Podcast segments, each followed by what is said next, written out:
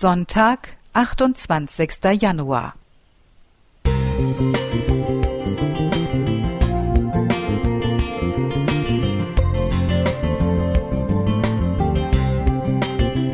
Ein kleiner Lichtblick für den Tag.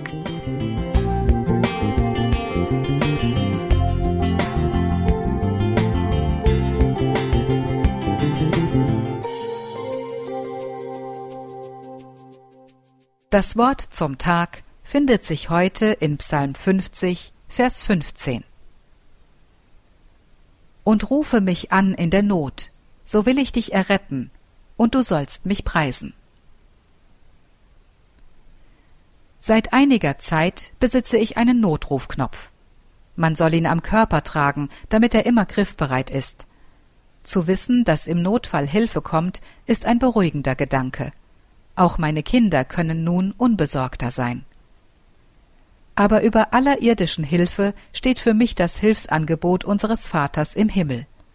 Rufe mich an in der Not. Bevor ich den irdischen Notruf drücke, geht mein Notruf zu Gott ab. Da brauche ich nichts weiter zu tun, denn schon ein Gedankenschrei kommt bei ihm an. Es gibt keine Voraussetzungen. Dieses Angebot gilt jedem.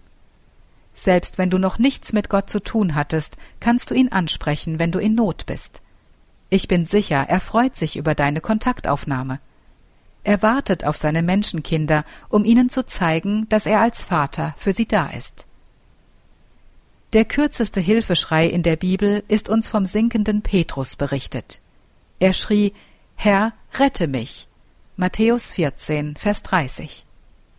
Vielleicht denkst du, deine Not sei für den großen, allmächtigen Gott zu unbedeutend.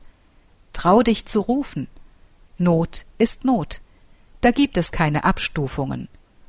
Ob es Todesangst ist oder ob du einen Schlüssel verloren hast, die Erfahrung vieler Beter und Hilferufer hat gezeigt, dass Gott keinen Unterschied macht. Er verspricht, wer zu mir kommt, den werde ich nicht hinausstoßen.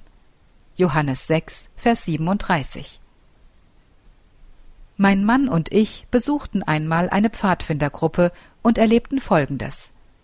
Ein Mädchen kam weinend zur Pfadfinderstunde.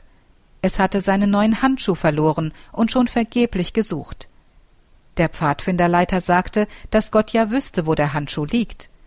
Er ermutigte das Mädchen, gemeinsam mit einer Freundin nochmal den Weg bis zur Bushaltestelle abzusuchen.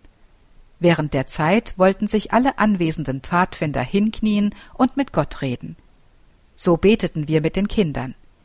Im stillen bat ich noch darum, dass die Kinder erleben würden, dass es Gott wirklich gibt und er uns hört und hilft. Nach einiger Zeit kamen die beiden Mädels freudestrahlend zurück. Sie schwenkten den Handschuh.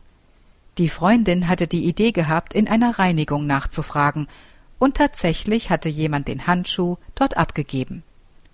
So ist Gott, unser Vater. Mali Weigt